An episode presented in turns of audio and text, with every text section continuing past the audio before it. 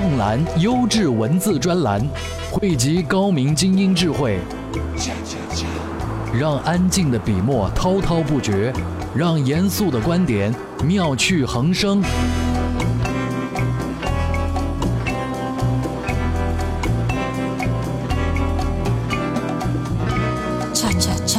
欢迎收听专栏精粹。专栏精粹，我是老彭。各位，你们当中有多少人是懒人呢？懒人在这里并不是一个贬义词。比尔盖茨就说过，他会把公司当中最有挑战性、最难的活儿交给最懒的工程师去干，因为懒人往往会找到最方便的方法去搞定复杂的事情。专栏精粹就是这样一个节目。如果你希望每一周、每一天花最少的时间去获取最多、最有营养价值的资讯和新闻以及观点的话，那选择我们就没有错。接下来就看看今天的话题精粹。专栏精粹今日话题：电子竞技兴起是不死泡沫，没有实力就别搞电影植入。德国人为什么不提互联网思维？王菲的爱情和 A 股的牛市有什么关系？专栏精粹为独立思考的经营者服务。如果你是一个七零或者八零甚至九零后的男生，正在听我们的节目，那你一定不敢说自己从来没有玩过电子游戏。这个曾经老师和家长口中的洪水猛兽，如今正变得跟我们的生活越来越亲近。最近啊，英雄联盟的 S 四全球总决赛就在进行当中，而且中国和韩国再一次站在了总决赛的舞台上。在老彭看来，除了女孩子看韩剧不用抗韩之外，打电子游戏和踢足球的男孩子们都要对抗韩国人了。栏文章：电竞兴起，泡沫还是趋势？作者：界面撰稿人庄明浩。近日，电子竞技游戏《英雄联盟》S 四赛季世界总决赛在韩国首尔如火如荼地进行。此次赛事规模空前，受到了众多游戏玩家以及电竞爱好者的追捧。而从一个 VC 的角度看，一时之间，多家电竞行业的相关公司都获得了融资，整个行业好不热闹。作为一个关注电竞行业多年的玩家，我感觉到这个行业已经被越来越多的人所关注。但这个行业在很多人眼中，其实一直还处于黑暗时代。而从一个投资者的角度看，电竞行业这么多年最大的问题是没有成规模的自我造血模式。注意，我所说的是成规模的自我造血模式。早年的电竞，大家靠激情、靠梦想。在现实来临之后，从业者们开始思考可能的造血模式。那个时候，赛事赞助是最为常见、粗暴的方式。粗暴的背后，自然会带来种种问题，比如赞助的稳定性、赛事奖金的拖延等等。直到今天，类似的问题或多或少依然还在困扰着中国的电竞行业。有人开创了另外一种电竞行业的造血模式。视频加淘宝店这种模式，今天在几乎所有主流战队、职业选手、解说，甚至是草根明星中遍地开花。但这种模式到今天，其实也只有金字塔塔尖的那部分人获得了绝大部分的利润，且这种方式比较辛苦。未来更大的商业变化在哪里？其实大家还在寻找。而也就是在这个时候，战队体系迎来了赞助商之外的另外一拨人——富二代们。或许是因为兴趣，又或者是因为理想，这些在别人眼中不务正业的富二代们，其实保证了很多战队的正常运营。比如大家熟知的王思聪和他的 IG 战队，IG 战队旗下覆盖 LOL、DOTA、炉石、SC2 等多个项目，是国内最稳定的电竞战队。这里面的功劳，我们当然要记在王老板身上。直到今天，一种新兴的玩法开始在国内市场兴起。游戏直播以斗鱼、战旗、YY 直播、一七一七三为代表的这一波类退起携大量资本重金砸向电竞行业，一时之间整个行业被迅速点燃。以职业战队赞助费用为例，二零一四年初的时候，一支英雄联盟 LPL 参赛队伍一年赞助的费用大概只有三十万左右，可在八个月后的今天，这一价格已经翻了十倍。如果是成绩稍微靠前的战队，这个价格更高。而也就是在这个时点，这个行业开始有了 VC 的进入。古怪的电竞行业也开始出现烧钱的模式。至此，电竞在中国其行业分工已经非常细化，职业战队、赛事主办、内容制作、媒体、播出平台都已经非常成熟。从个人角度看，选手、解说、教练、分析师、战队管理等人员分工也开始出现。虽然和韩国电竞行业相比还有距离，但这个距离在逐渐缩小，所以从整体格局上看，中国的电竞行业确实迎来了一个新的发展窗口期，而且这个窗口期可能比之前任何时候都要好。但我们不能忘记一些非市场化的因素对这个行业的影响，因为我们也看过太多这样的反例。在庄明浩的文章当中说，一些非市场化的因素可能会对电子竞技这个市场带来影响。其实说白了，电子游戏直到今天都是老师和家长们口中的洪水猛兽，随时有可能被封禁的。还记得吗？曾经段轩在 CCTV 上做过电子竞技类的节目，虽然有着不错的收视率，后来这节目不也被下掉了吗？老彭相信，在国内电子竞技要从亚文化的领域走出来。首先还是要得到主流文化的认同。不过在老彭家里有这样一个现象啊，曾经是老老彭，也就是我爸说我少打电子游戏，少对着屏幕，多出去走走。后来呢，我就教他在电脑上面跟别人下 QQ 象棋。如今轮到我念他说要戒除网瘾了。真正的玩物对所有的人都是有杀伤力的。当我爸这个年纪的人都已经擅长对着电脑屏幕打游戏的时候，我相信电子竞技在中国市场的春天就真正要来了。老彭在这里邀请收音机前的英雄联盟玩家，这个周末跟我们一起看 S 四总决赛的线上直播。找到我们的方法就是关注我们微信公众号之后，在公众号里面回复“英雄联盟”。怎样才把专栏精粹牢牢掌控在您手中？首先，打开微信，点击右上角的加号，选择添加朋友，再选择公众号，然后在搜索框搜索“专栏精粹”，这样您就能找到我们专栏精粹专有的微信公众号。关注之后，根据提示或回复任意文字，您就能牢牢抓住专栏精粹的尾巴。专栏精粹，我们继续分享好文章。接下来我们聊一聊电影植入的话题。专栏文章：没有实力就别搞电影植入。作者：百度百家撰稿人庄帅。前两天我冲着黄渤精湛的演技去电影院看了《亲爱的》。在影片故事情节峰回路转的拐点，有一个腼腆的广告植入，给我留下了非常深的印象。就是苏宁易购的快递员当面向田文军提供了下乡送货时发现的失踪孩子线索后，在田文军问他兄弟你要多少钱的时候，这个看上去非常普通的快递员腼腆的一笑，说不是为了钱，便匆匆离开。这引发了我对于电商营销模式的一些思考。营销寻求的是一个引爆点，传统的暴力推广可以说已经完全遭到了消费者的反感。这也是为什么品牌大军每年不惜花费大把的银子进行事件炒作、活动营销，但是效果平平，面临尴尬的不在少数。这也导致随后出现了情感营销、饥饿营销，甚至乞讨营销等等各式各样的营销模式。但无论是哪一种营销模式，无非都是基于内容、推广对象和传递的价值这三个关键点。比如说，《亲爱的》中的苏宁快递有速度、有价值的品牌形象，自然的就植入到电影的关键情节中，就给观众留下了非常深的印象。这样的营销可以说是非常成功的，远远超越了常规的生硬上镜。相比线上风生水起的以盈利为目的的各种营销模式，这种公益性质的价值传递似乎更容易走进消费者的心。一方面体现出自身的服务优势，描绘了堪比 FBI 情报网络的服务快递服务网络；另一方面，创意的将公益品牌内涵植入观众的心里，又不会面临尴尬，可谓是两全其美。而相比之下，大多数电视植入广告都面临着不小的尴尬，做过了遭反感，隐晦一些呢又没有效果。一个行业在发展到一定的阶段，只要有人站出来做一些有创造价值、优化这个行业业态的事情，就是一个行业的进步。线上更多的是激进的，以价格战、冷静理性、进攻性强的思维；而线下是讲人与人的情感，讲温情与服务。也真心希望电商们不要以慈善为噱头，要做些实事。毕竟能否走心，消费者说了算。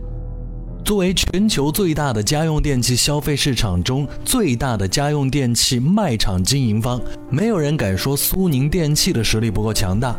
但难能可贵的是，这么庞大的机构在玩起电影植入时，并不是简单暴力，而是将电影植入玩到了自己经营的最细枝末节处。所以，真正的武学宗师往往不是五大三粗的汉子，他们的功力往往讲究的是千回百转、绵绵不息，细腻也是一份功夫。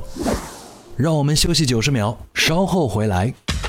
十个关于人生的残酷真相：一、网络相亲的成功率随撒多少谎和头像有多暴露上升；二、在宜家购物，你要绕完一大圈才能找到你想买的东西；三、关于举重，从最不能举重到最能举重的排序依次是娘炮、入门者、运动员、殿堂级选手。四、牙膏的百分之九十只能够用五到八天，而剩下的百分之十可以使用四天。五、电影开始前想上厕所的念头为百分之一，电影开始后想上厕所的几率为百分之百。六、银行的营业时间和你能去银行的时间一定是错开的。七、薯片的袋子里装的分别是广告的噱头、谎言、破碎的梦、失望，剩下的一丁点儿才是薯片。八、超级英雄的共同特点是穿紧身内裤。九、世上只有两种人：起床设置一个闹钟和隔五分钟就设置一个闹钟的人。十、和老妈打电话，大多数人说的最多的话就是该睡了，先挂了。意见领袖的话题弹药，观点达人的智慧粮草，专栏精粹，全球华语专栏的有声精编。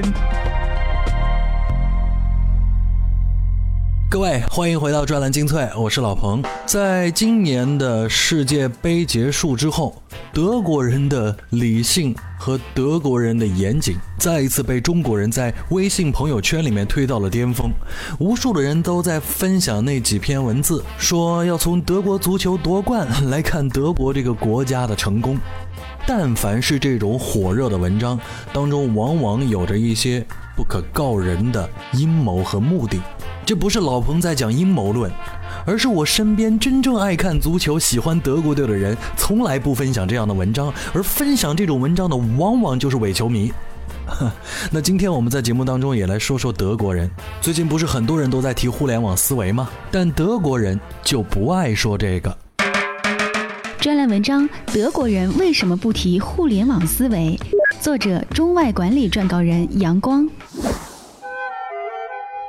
二零一四年，当中国企业家们为是否应向互联网全面投降而争论不休时，还有谁敢不把互联网和互联网思维挂在嘴上？对，就是这个世界第四、金融危机以来唯一生机勃勃的经济大国。今年，我们走访了宝马、盈创、海瑞克、汉斯格雅等各类型的德国行业领军企业。也聆听了德国商科第一的曼海姆商学院多位教授对中小企业与创新管理的深入解析，但令我无比惊讶的是，我接触的所有德国人，不论管理者还是学者，亦或官员，竟没有一个主动提到过 “Internet” 这个单词。是德国人老土吗？是德国经济落后吗？是德国不懂时代和创新吗？恐怕没人敢这么说。反而我们在那里体验到了国内难以想象的智爽 WiFi。那么德国人又为何如此冷淡互联网呢？其实我们首先要弄明白的是自己心里的信仰是什么，自己脚下的土壤是什么，进而弄明白自己最终的个性是什么，自己最终的作为又是什么。那不妨先谈谈最推崇互联网思维的，为什么是美国人？因为美国人是真正信仰创新的，他们的土壤是催生创新的，他们的个性也是擅长创新的。美国就是一个举国支持创新的生态系统，不论是幼儿教育还是资本市场，核心都是为了创新而展开的。比如，美国幼儿园阿姨在剪纸课上，在示范剪出一条鱼之后，对孩子们唯一的要求就是不能剪鱼，她要你学会的是创造，而不是模仿。而资本市场也是如此，只要持续创新，就会获得资本市场的掌声。美国人很清楚自己的个性本分应展现在创意和营销，而非制造上，因为有的是比他们的土壤和个性更适合去制造的国家。于是，他们将制造不断外包给全世界的同时，也成为全世界最应该去创造和拥抱互联网及其思维的国家。显然，通过个性交互体验大数据。进而持续引领创新和营销的制高点，对于无需为品质而操心的美国人来说至关重要，而德国人则选择了美国人让出来的制造，一方面，他们比美国人更严谨，他们坚信人类无论如何创新，颠覆不了对优秀而稳定的品质的需求。想想看，要将一个几乎每台机器都需要的普通轴承做到使用寿命至少半个世纪，一台不管是否智能化的冰箱至少十年内不会有故障，一个很普通的房子至少在一百年里不会倒塌，真的需要借助互联网来交互实现吗？另一方面，美国是为创新而生的体系，注定只会催生少数塔尖上的明星公司；但是，德国是为品质而生的扎实体制，却使其绝大多数中小企业都拥有强大而持久的生命力。提到隐形冠军，谁能不想到令人望而生畏且动辄百年基业的德国军团？这也是德国人绝口不提互联网，却明目张胆、深感自豪的原因。如果以为德国人自觉于互联网时代，就大错特错了。事实上，德国人今年提出的工业4.0，恰恰是德国人基于对信息化时代的来临和对自身优势深刻的理解后综合出来的个性化战略。他们知道自己的本分是制造，他们知道人类永远需要制造，他们也知道人类已经进入信息化时代。他们只是把信息化融入进自己本来的优势上，以创造出自己符合时代与个性的。进一步优势，那么，中国呢？当我们的教育坚守以考试为己任，我们的食品至今与有毒相依，我们的机器始终与维修如影随形，当我们连基本的人性包容和品质需求都满足不了时，我们却突然像美国人一样高谈个性化定制、云计算服务，是不是太奢侈了呢？在创新与品质两方面。中国企业会不会最终像中国足球一样不伦不类呢？我无意否定任何潮流，而只想提及潮流的另一面。听完了这篇文章，各位是否还记得老彭曾经打的那个比喻？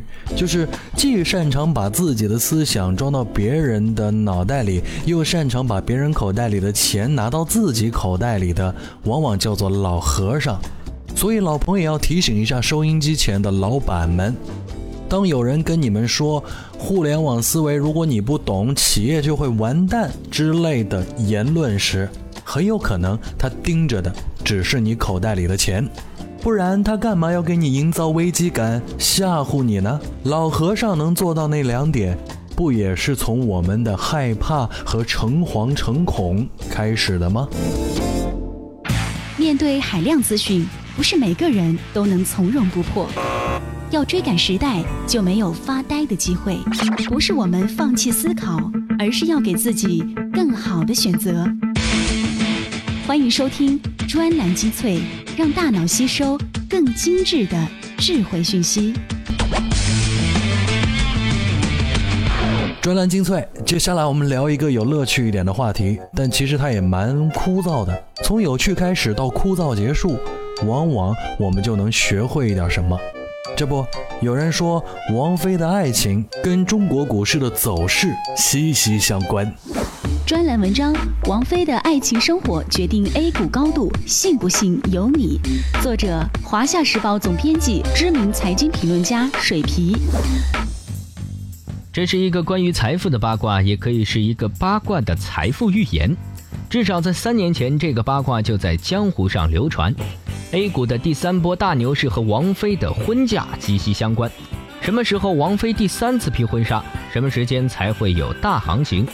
因为历史上 A 股的第一波跨年度的大牛市始于王菲嫁于窦唯的1996年，上证指数从730多点一口气涨到01年的2245点。A 股的第二波跨年度的大行情始于王菲嫁给李亚鹏的2005年，彼时。上证指数从最低的九百九十八点一口气涨到了二零零七年十月份的六千一百二十四点。八卦就是八卦，八卦能当真吗？当然不能。调侃中国股市的段子很多，王菲复出成为大众话题也就在所难免。实质上，这个段子反映的是一种市场情绪，一种无望的市场情绪。因为尽管当时王菲复出了，但是并没有人了解真实的原因。李亚鹏则一直在高调秀恩爱，而 A 股反弹连个两千五百点都屡战屡败，更别说三千点以及零九年的反弹高点三千四百七十八点。谁知道王菲和李亚鹏的婚姻又是如此不堪一击呢？如果讲到今天，估计也不会有人编这样的段子了，否则还真成仙成妖了。八卦就是八卦，不可太认真，又不可太当真。A 股有没有行情和王菲肯定没什么关系，真有的话，王菲岂不操纵股市犯法？A 股现在能够如此强势，说到底还是价值规律在起作用，是经济晴雨表功能在起作用，是投资回报率在起作用。更直白点，是股市和楼市的跷跷板效应在起作用。如果楼市又开始暴涨，大家看看股市还会有行情吗？可以肯定的讲，不会。这个不会有两个意思：一是楼市不会重演零九年的刺激效应，四万亿刺激的资金其实相当部分曲线救国进了房地产市场，所以地王频出，房价翻倍。即便如此，也要指出，楼市当时的剧烈反弹前提是经历了2008年的大幅调整，房价正在区域性底部。现在的形势则不然，一线城市基本是稳定的，有调整的是二三线城市，房价不具备大幅调整的基础。二是不会改变资金的流向，进入股市或者准备进入股市的资金不会因此转向楼市。这部分资金有沪港通带来的外部资金，有 A 股列入新兴市场指数预期而带来的境外资金，也有中国大妈们银行存款搬家带来的资金。从指数上看，A 股目前连两千四百四十四点都没有冲过，获利盘的空间有限，行情也不可能就此逆转。央行的房贷新政对于楼市而言，就如同对比医疗中的安慰剂，主要起心理安抚作用，其实没什么药效，可以稳定情绪、缓解病情、配合治疗。当然，小病小灾不知不觉就过去了，不是什么强心针，也谈不上什么救市。央行就根本不可能为楼市去救市。其实，不但央行不会为楼市救市，就是中央政府也不愿为 GDP 而刺激经济。李克强在最近的国务院主要部门负责同志会议上，央行就百分之七点五的底线问题作出解释。七点五并非底线，而是高一点或者低一点都可以，关键在于就业有没有增长，收入有没有增长。